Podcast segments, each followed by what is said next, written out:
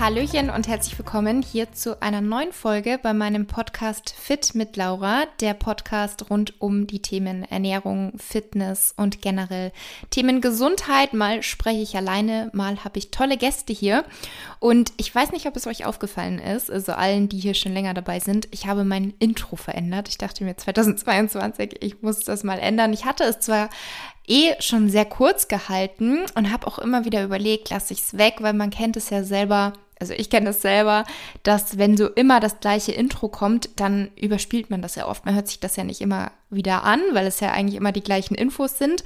Aber irgendwie habe ich mir immer gedacht, ich möchte es drin lassen für alle, die mal neu dazu stoßen, damit sie gleich wissen, wer bin ich, wo findet man mich und welche Themen werden hier behandelt.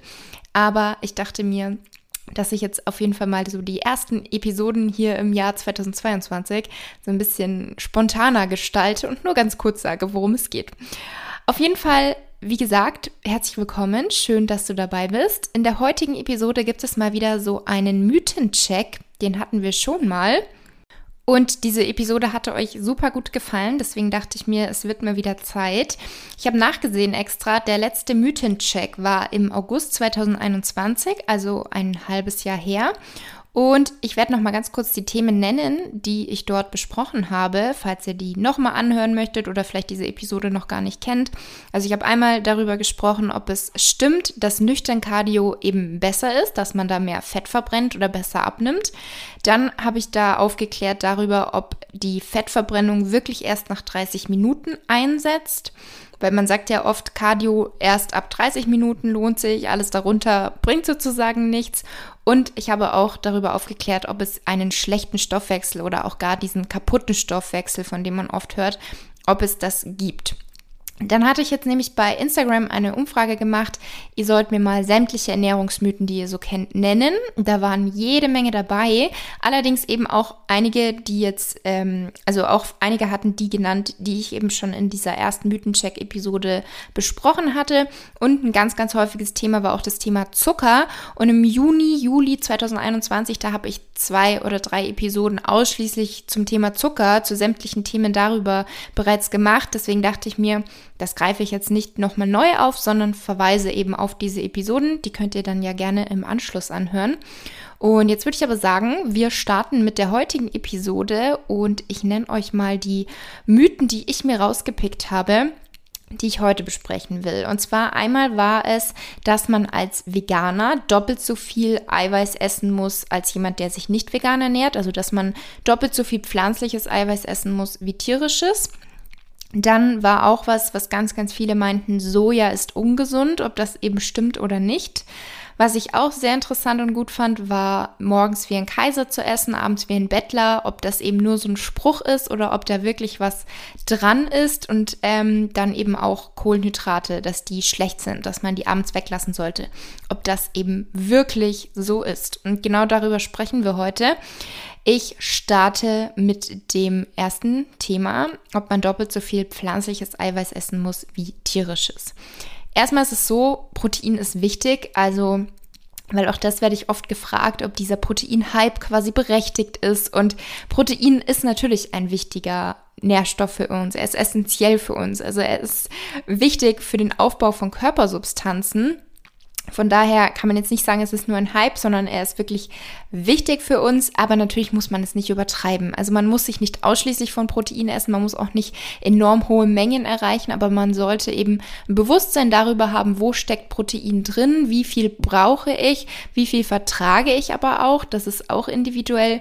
Und wie kann ich das eben am besten abdecken. Proteine bestehen so gesehen erstmal aus Aminosäuren, und es gibt insgesamt 20 und acht davon gelten als essentiell. Also essentiell, das bedeutet lebensnotwendig. Und jedes einzelne Lebensmittel hat ein eigenes Aminosäureprofil. Und darin können wir die biologische Wertigkeit dieses Lebensmittels ähm, feststellen. Das heißt sozusagen vereinfacht gesagt, wie gut oder wie schlecht ist es für uns. Also je mehr jetzt die Zusammensetzung unseren eigenen Eiweißen ähnelt, also unseren körpereigenen, desto wertvoller sind diese Aminosäuren, also dieses Protein, dieses Lebensmittel für unseren Körper. Und allgemein gilt eben tierisches Eiweiß in dieser Hinsicht als besser, weil es eben unseren körpereigenen Eiweißen mehr ähnelt. Jedoch können wir durch die richtige Kombination von pflanzlichem Protein auch hier eine sehr hohe biologische Wertigkeit erreichen. Das heißt, man kann an sich nicht sagen, das ist besser oder schlechter, sondern es kommt eben wieder darauf an, wie sehr setzt man sich mit der Ernährung auseinander und kombiniert man richtig und dann gibt es letztendlich kein besser oder schlechter. Und das heißt ja auch oft, dass insgesamt vegan lebende Menschen einfach mehr Schwierigkeiten haben, auf ihr Protein zu kommen. Und auch hier möchte ich nochmal sagen, es ist zunächst mal so, dass insgesamt die vegan lebenden Menschen ja häufig ein viel, viel höheres Interesse an Ernährung haben und somit auch besser informiert sind als die Allgemeinbevölkerung. Also somit können sie potenzielle Mängel viel besser vermeiden, weil sie ja viel mehr Wissen haben, wo steckt was drin, was braucht mein Körper, worauf muss ich achten. Und vielen, also das ähm, höre ich auch ganz oft, dass viele gar nicht sich Gedanken machen über ihre Proteinversorgung und auch wirklich gar nicht viel Wissen haben über Ernährung und es sie auch einfach nicht interessiert. Aber sobald jemand erzählt, ich entschließe mich jetzt dazu, mich vegan oder vegetarisch zu ernähren, da heißt es dann, ach okay, aber kommst du dann auf dein Protein? Und ich finde das halt immer sehr, sehr schwierig auch, dieses Thema, weil es kommt auch einfach insgesamt darauf an, interessiert man sich für das Thema Ernährung oder nicht. Und dann schafft man es auch, auf sein Protein zu kommen, wenn man weiß wie und wenn man sich wirklich damit auseinandersetzt und sich eben bemüht. Ähm, von daher kann man genauso auch bei anderen Ernährungsformen, wo man sich nicht rein pflanzlich ernährt, da kann es genauso sein, dass man zu wenig Eiweiß aufnimmt. Es kann also nicht so pauschal gesagt werden, sondern es kommt wie bei ganz, ganz vielen Themen einfach auf die gesamte Ernährung an, auf das gesamte Thema und ob eben jemand sich einseitig ernährt oder ob er eben sehr bewusst auf seine Ernährung schaut.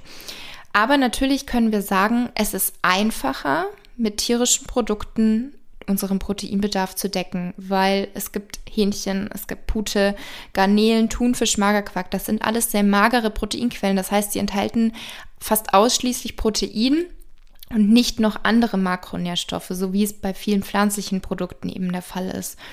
Wobei man auch hier wieder sagen muss, ist das gut, ist das schlecht? An sich nein, weil ich sage eh immer, der ausgewogene Mix ähm, der ist entscheidend, vor allem für unsere Sättigung.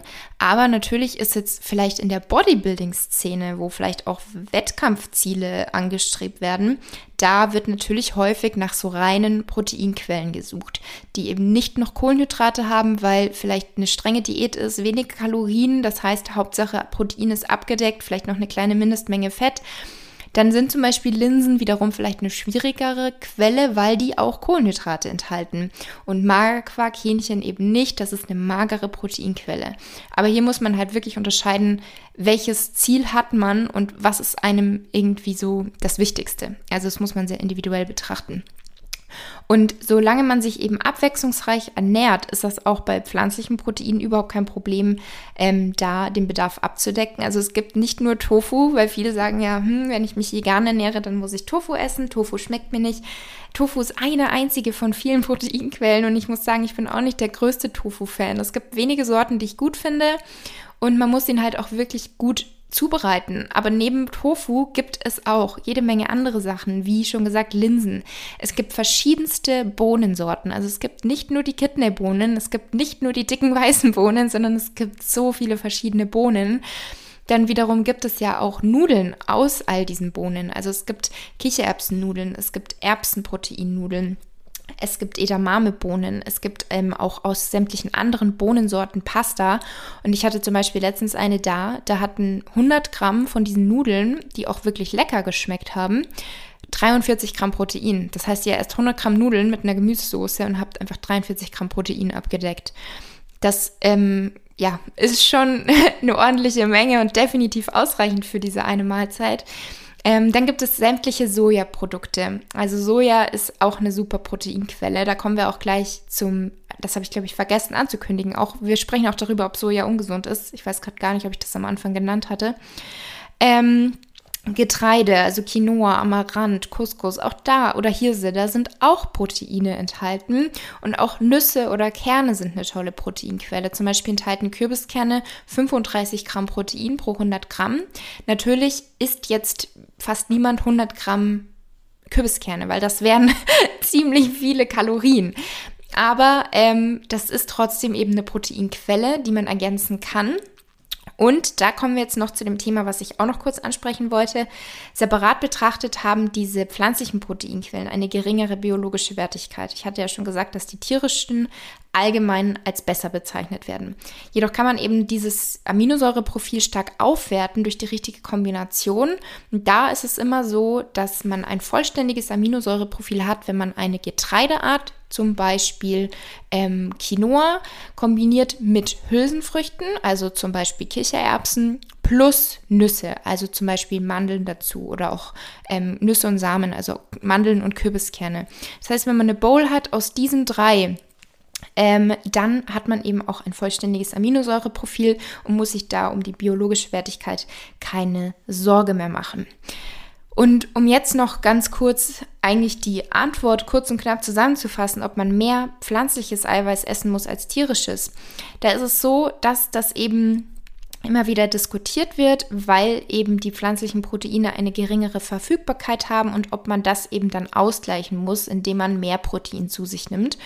Und da gibt es bisher noch keine allgemeingültige Empfehlung, soweit ich da richtig informiert bin. Aber um sicher zu gehen, empfehlen eben einige Institutionen eine moderate Erhöhung um etwa 10 Prozent bei einer rein veganen Kost. Also auch hier ist der Unterschied von, also muss man wieder individuell betrachten. Ernährt sich jemand wirklich rein vegan, rein pflanzlich? Oder isst er ab und zu noch gewisse tierische Lebensmittel, aber hauptsächlich Pflanzen basiert. Und was man natürlich hier auch beachten muss, woran orientiert man sich generell, also an welcher Proteinmenge? Die DGE empfiehlt ja 0,8 Gramm pro Kilogramm Körpergewicht. Ich persönlich sage immer ungefähr so an 1,8 bis 2 Gramm Protein orientieren. Da muss man sich auch gar nicht so krass fixieren auf eine gewisse Zahl, beziehungsweise wieder abhängig vom Ziel aber dass man einfach so ungefähr im Blick hat, wie viel Protein will man täglich zu sich nehmen. Und da kriegt man ja irgendwann auch eine Routine, dass man eben eine gewisse Menge immer zu seinen Mahlzeiten dazu kombiniert. Also ich schaue einfach, dass ich in jeder Mahlzeit mindestens eine Proteinquelle habe. Und ähm, das sind dann eben, wie ich schon genannt habe, ähm, Getreidearten. Aber was bei mir wirklich so die reinen Proteinquellen sind, also jetzt habe ich den Satz angefangen und nicht vollständig gesagt. Also auf jeden Fall pflanzliche Proteinquellen, die ich gerne kombiniere und wo ich eben darauf achte, dass sie in jeder Mahlzeit enthalten sind. Es sind zum Beispiel Sojaschnitzel, Erbsenproteinschnitzel. Sind eine wirklich tolle ähm, Proteinquelle. Dann gibt es ja auch jede Menge solcher Like-Meat-Produkte, die tatsächlich gar nicht für die rein vegan lebenden Menschen sind. Also da gibt es wohl Umfragen, dass super wenige von denen die nutzen, sondern das ist für die Personen, die so ein bisschen ihren Fleischkonsum reduzieren möchten, die also einfach da doch ein bisschen ein Bewusstsein entwickeln möchten und ab und zu auf die Alternativen zurückgreifen. Für die sind diese Like Chicken, Like Hack, ähm, also diese ganzen Hack-Alternativen oder dieses ähm, Like Thunfisch gibt's auch, Räucherlachs-Alternativen, also all diese Sachen, wo die Nicht-Veganer immer sagen, also da gibt es einige, die sich da sozusagen drüber aufregen, warum es das gibt, weil entweder man isst Fleisch oder man isst kein Fleisch. Jedoch ist es so, dass sich eigentlich fast niemand dazu entschließt, vegan zu leben, weil er sagt, mir schmeckt kein Fleisch, sondern es sind meist all die anderen, ähm, die all, all die anderen ähm, Faktoren, die da eine Rolle spielen. Also das Gesundheitliche, das Ethische, die Umwelt, das sind eigentlich die Gründe, die dazu führen. Und warum es diese ganzen alternativen Produkte gibt, die eben sowohl im Aussehen als auch im Geschmack dem tierischen ähneln sollen und da auch wirklich immer besser werden, das ist, um eben noch mehr Menschen dazu motivieren zu können, dass sie das Ganze einfach mal probieren und dem Ganzen mal eine Chance geben. Und da greife ich auch ab und zu gerne mal drauf zurück. Und ansonsten gibt es ja eben auch neben Tofu, wie schon gesagt, gibt es auch Tempeh. Den gibt es auf Basis von Soja, aber den gibt es auch zum Beispiel auf Basis von ähm, anderen Bohnen, also Kidneybohnentempeh oder Lupinentempeh. Das ist auch eine Proteinquelle, die ich sehr, sehr gerne verwende. Dann eben sämtliche ähm, Hülsenfrüchte-Sorten, Hülsenfrüchte-Nudeln, die haben auch meistens 20 Gramm Protein pro 100 Gramm. Quinoa, Linsen, Nüsse, Samen, Und sowas kombiniere ich dann einfach. Und wenn man dann mal manche dieser Mahlzeiten einfach eintrackt, dann sieht man, dass man doch eine beachtliche Menge an Protein da zusammenbekommen hat. Zum Beispiel in meinem Kochbuch sind ja auch fast alle Rezepte vegetarisch oder vegan alle mit ähm, Nährwertangaben und da seht ihr auch, dass ich da natürlich bei jeder Mahlzeit darauf geachtet habe, dass wir eine gute Menge Protein haben für diese eine Portion. Und jetzt haben wir schon über Soja gesprochen. Das heißt, es geht gleich weiter mit dem Thema Soja ist ja aber doch ungesund. Das heißt, ähm, wenn man jetzt versuchen wollen würde, sich vegan zu ernähren, dann isst man ja so viel Soja und das ist ja ungesund. Und dieses ungesund, das ist schon mal das erste Thema. Wir können ja pauschal nicht sagen, ein Lebensmittel ist ungesund oder gesund, sondern immer es ist so die Gesamtheit der Ernährung. Also im Rahmen der gesamten Ernährung ist das zu betrachten. Und solange wir andere Lebensmittel nicht vernachlässigen, weil wir irgendwie ausschließlich nur noch den Makronährstoff oder ausschließlich nur noch dieses Lebensmittel essen, dann kann man da immer sagen, die, die Menge ist ausschlaggebend, also alles in Maßen. Und es gibt ja so ein paar ähm, Behauptungen zu Soja oder Mythen oder Fragen, je nachdem, wie man das eben betiteln möchte. Das eine ist das Thema Brustkrebs. Da heißt es oft, dass Soja eben dazu führt, dass man Brustkrebs hat oder dass es das Risiko erhöht. Und hier ist es so, dass führende Krebs- und Ernährungsgesellschaften sich darüber einig sind, dass der Konsum von Sojaprodukten im ähm, normalen Rahmen nicht das Brustkrebsrisiko erhöht und auch Frauen mit Brustkrebs Soja essen können. Und dieses Missverständnis könnte darauf basieren, dass bei früheren Studien an Nagetieren da hat sich ergeben, dass Tiere, die große Mengen von Sojaverbindungen, also den sogenannten Isoflavonen, gegessen haben, ähm, dass diese eher an Brustkrebs erkrankten. Jedoch verarbeiten Menschen Soja ganz anders als Nagetiere. Und dann gibt es noch ein zweites sehr häufiges Thema, was rund um Soja oft diskutiert wird, dass Soja den Testosteronspiegel senkt. Also dass es Männer verweiblicht und dass halt Männer kein Soja essen sollten. Und da ist so, dass an einer Studie an Ratten ähm, festgestellt wurde, dass sich der Testosteronspiegel, also dass der gesunken ist. Ähm, durch die Gabe von Isoflavonen, das heißt durch diese Sojaverbindungen. Und so kam es dann eben zu dieser Aussage, dass Soja den Testosteronspiegel senkt. Allerdings, wiederum Studien am Menschen haben gezeigt, dass es keine negativen Auswirkungen durch Soja gibt in Bezug auf den Testosteronspiegel, die Spermienqualität oder auch weiteren Parametern der Fruchtbarkeit bei den üblichen Verzehrmengen. Also wie immer, die Dosis macht das Gift, aber man muss sich da wirklich keine allzu großen Gedanken machen. Diese Mythen stammen eben von Studien mit Nagetieren und wurden dann aber eben widerlegt sozusagen durch Studien, die am Menschen gemacht wurden. Dann kommen wir jetzt mal zu dem Thema, esse morgens wie ein Kaiser, mittags wie ein König und abends wie ein Bettler. Ob das so stimmt oder ob wir das eben ähm, nicht machen müssen, ob es ganz egal ist oder ob man wirklich darauf hören sollte, weil man sonst zunimmt. Zunächst mal vielleicht ganz kurz theoretisch. Ähm, man hört ja oft, dass gerade am Abend eben Fett verbrannt wird und man diese Fettverbrennung durch die Kohlenhydrate, wenn man die zu sich nimmt abends, dass man das Ganze dann negativ beeinflusst oder sogar stoppt. Es ist jedoch so, dass wir immer gleichzeitig Fett verbrennen und gleichzeitig einlagern. Und nach einer Mahlzeit, wenn wir jetzt was zu uns genommen haben, dann steigt diese Rate an Fetteinlagerung und übertrifft eben die Rate der Fettverbrennung. Das bedeutet, dass wir primär erstmal Fett einlagern, aber gleichzeitig auch ein bisschen verbrennen. Und in der Phase zwischen unseren Mahlzeiten, da wechselt sich diese Rate aber immer wieder ab. Und sobald jetzt unsere Mahlzeit verarbeitet wurde, dann fällt unser Körper wieder zurück in eine katabole Phase und wir verbrennen wieder mehr Fett, als wir einlagern. Und wenn wir jetzt eine ausgeglichene Kalorienbilanz haben, das heißt, wir verbrauchen 2500 Kalorien und wir essen 2500 Kalorien, dann wechselt sich die Fettverbrennung und diese Fetteinlagerung so ab, dass wir dann am Ende des Tages kein zusätzliches Gewicht zugenommen haben. Und bei einem Kalorienüberschuss würde die Fetteinlagerung eben überwiegen und bei einem Kaloriendefizit wird die Fettverbrennung überwiegen. Das heißt, wir dürfen auch so gesehen nicht einen Tag so isoliert zu einer gewissen Tageszeit betrachten, sondern das muss über mehrere Tage oder sogar mehrere Wochen betrachtet werden. Und das sage ich ja immer, man muss sich da nicht so unter Druck setzen mit der Tagesbilanz, sondern eben die gesamte Woche zum Beispiel betrachten oder eben, wie gesagt, auch einfach mehrere Wochen.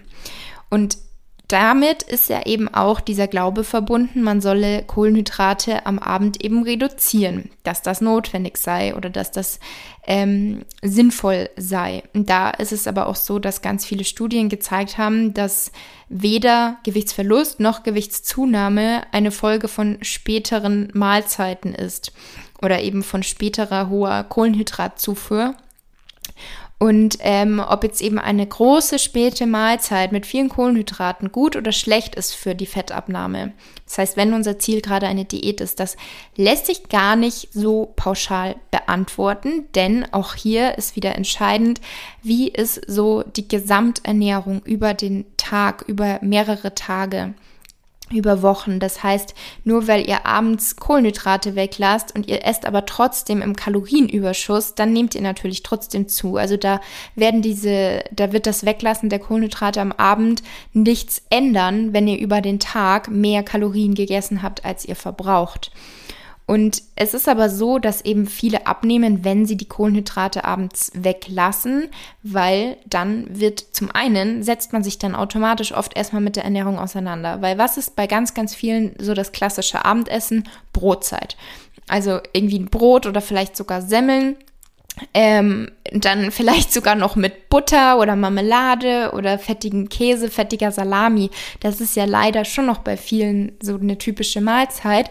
Oder sei es auch ein Nudelauflauf. Und wenn man dann sagt, okay, ich versuche das jetzt mal mit den Kohlenhydraten, ich lasse die jetzt mal weg, dann überlegt man sich erstmal, ja gut, was kann ich dann essen? Reis fällt weg, Nudeln fallen weg, ähm, Kartoffeln fallen vielleicht auch weg. Brot fällt weg, was esse ich? Dann gibt es zum Beispiel eine große Portion Gemüse mit einer Proteinquelle und ein bisschen Avocado oder es gibt einen großen Salat. Das heißt, diese Umstellung schon alleine führt ja auch dazu, dass die Kalorien sehr wahrscheinlich sich etwas reduzieren. Das Sättigungsgefühl wird erhöht, weil vielleicht mehr Volumen dazu kommt durch Gemüse ähm, und dann eben auch das Protein und insgesamt rutscht man so halt häufig. Also es muss nicht bei jedem so sein. Dieses Low Carb, also Kohlenhydrate weglassen, ob das funktioniert oder nicht, ist natürlich auch individuell. Aber ja, bei vielen funktioniert es für einen gewissen Zeitraum, weil man eben so automatisch in ein Kaloriendefizit rutscht und mehr Fett verbrennt, als man einlagert. Und das hat aber nichts irgendwie mit einer bestimmten Tageszeit zu tun, dass es jetzt genau sinnvoll ist, wenn man abends die Kohlenhydrate weglässt, sondern es ist einfach, weil man insgesamt einen, einen Makronährstoff weglässt oder reduziert und dadurch einfach dieses Kaloriendefizit erreicht. Und beim Low Carb muss man aber auch aufpassen, weil ja, es funktioniert bei vielen, aber eben nur über einen gewissen Zeitraum, weil wenn man eigentlich sagt, ich liebe Kohlenhydrate, ähm, dann kommt vielleicht früher oder später der Zeitpunkt, wo man dann ähm, Heißhunger entwickelt, Fressattacken entwickelt und dann kommt vielleicht dieser typische Jojo-Effekt. Deswegen sollte man sich immer darüber Gedanken machen, passt das wirklich zu mir? Kann ich so langfristig und nachhaltig mein Gewicht verlieren? Oder rutsche ich danach vielleicht in den Jojo-Effekt und es war umsonst, dass ich die ganze Zeit darauf verzichtet habe? Also lieber immer eine Ernährungsform finden, wenn man abnehmen möchte, wo man sich auch vorstellen kann, die kann ich über einen langen Zeitraum so beibehalten und bin damit glücklich und habe nicht das Gefühl, ich muss auf irgendwas verzichten, weil dann fällt es euch viel, viel leichter, eben diese neuen Gewohnheiten zu entwickeln. Und ähm, jetzt noch ganz kurz, warum Kohlenhydrate abends eigentlich sogar sinnvoll sein können. Also warum es vielleicht sogar das Gegenteil sein kann von dem, lass sie abends weg, das ist nicht gut. Sie können deinen Schlaf fördern. Denn ähm, Kohlenhydrate sorgen für eine Insulinausschüttung und Insulin ist der Gegenspieler von Cortisol und somit können Kohlenhydrate deine Stresslevel senken. Das ist das eine. Und Kohlenhydrate tragen auch zur Serotoninbildung bei. Und das ist die Vorstufe von Melatonin. Und Melatonin ist ja unser Schlafhormon, also was uns vereinfacht gesagt müde macht. Von daher ähm, ist da sogar das Gegenteil vielleicht der Fall, dass es sinnvoll sein kann, abends die Kohlenhydrate zu essen und vielleicht mittags ein bisschen zu reduzieren. Und insgesamt möchte ich euch auch einfach in diesem Zuge abschließend noch kurz die Angst nehmen vor Kohlenhydraten, weil es ja leider wirklich oft so der verteufelte Makronährstoff ist, obwohl alle drei wichtig sind für eine ausgewogene Ernährung und für unsere Gesundheit. Von daher kann oder möchte ich dir wirklich die Angst vor Kohlenhydraten nehmen. Sie sind eine sehr, sehr wichtige Energiequelle für unseren Körper und es ist auch egal, zu welcher Tageszeit man die isst. Also es ist absolut nicht schlimm, nach 18 Uhr noch ein Reis oder Protein, äh, Reis, Pasta oder Brot zu essen. Ähm, was wichtig ist, ist zum einen eben die Gesamtheit der Ernährung. Was isst du den ganzen Tag über? Wie viele Kalorien? Das entscheidet, ob du zunimmst oder ob du abnimmst. Und du musst auch auf dich selber hören. Hast du morgens am meisten Hunger? Hast du abends am meisten Hunger oder mittags am meisten Hunger? Was macht für dich Sinn? In deinem Alltag, aber auch für deine Sättigung und für dein Wohlbefinden, wie du deine Mahlzeiten und auch die Größen aufteilst. Das heißt, da muss auch jeder seinen eigenen Weg finden. Da gibt es nicht die perfekte Lösung für alle. Deswegen ist dieses morgens wie ein Kaiser und abends wie ein Bettler kann bei manchen Menschen zutreffen, dass es ihnen so besser geht, muss aber nicht sein. Also es ist kein allgemeingültiger Ding, also keine allgemeingültige Regelung, die man auf jeden übertragen kann. Und was eben bei dem Thema Kohlenhydrate auch wichtig ist, ist natürlich die Form. Also in welcher Form wir Kohlenhydrate zu uns nehmen. Denn es ist natürlich richtig. Viele Menschen essen zu viele Kohlenhydrate und vor allem zu viele falsche Kohlenhydrate. Und zwar die, die stark verarbeiteten ähm, die dann oftmals auch mit viel Zucker sind. Insgesamt ist einfach bei vielen der Fall, dass die Ernährung dann insgesamt nicht stimmt. Viele ungesunde Fette, wenig Ballaststoffe, viele einfache verarbeitete Kohlenhydrate, viel Zucker und das führt natürlich sehr, sehr schnell zu einem ähm, Kalorienüberschuss und dann vielleicht noch gepaart mit viel Sitzen, wenig Bewegung, dann ist das natürlich ein insgesamt ungesunder Lebensstil. Wer sich jetzt aber bewusst ernährt, nährstoffreich, möglichst viele frische Lebensmittel und ab und zu ist dann ein ähm, ein verarbeitetes Kohlenhydrat-Lebensmittel dabei, also zum Beispiel ein Gebäckstück oder eine einfache Semmel, die eben einfach nicht viele Nährstoffe enthält, uns oftmals auch nicht sättigt, weil eben keine Ballaststoffe enthalten sind und aber trotzdem viele Kalorien. Wenn das dann ab und zu in der Ernährung drin ist, weil wir einfach sagen, das schmeckt mir so gut, dann ist das überhaupt kein Problem. Also da ist eben einfach wichtig, die Gesamtheit zu betrachten, ausreichend Gemüse zu essen, ausreichend gesunde Fette zu essen, Ballaststoffe und da ist es überhaupt kein Problem, ab und zu einfache Kohlenhydrate oder auch Süßigkeiten zu essen, sondern die Gesamtheit ist einfach entscheidend. Und damit sind wir jetzt auch schon am Ende der heutigen Episode. Ich hoffe, sie hat dir gefallen. Ich hoffe, da war der ein oder andere Mythos dabei, der dir vielleicht noch nicht bekannt war oder wo du dich auch noch immer gefragt hast, stimmt das oder stimmt das nicht. Ähm, ja, freue mich, wenn du mir eine Bewertung bei Apple Podcasts hinterlassen möchtest, wenn du gerne meinen Podcast hörst oder jetzt auch diese Episode als, also wann das deine erste Episode war und du bist frisch dabei, dann natürlich herzlich willkommen. Ähm, da würde ich mich jederzeit immer sehr, sehr freuen, wenn ihr mich damit unterstützen möchtet bei den Bewer also mit den Bewertungen. Und dann wünsche ich dir jetzt eine wunderschöne Woche und wir hören uns dann nächsten Montag wieder bei der nächsten Episode. Bis dann, mach's gut.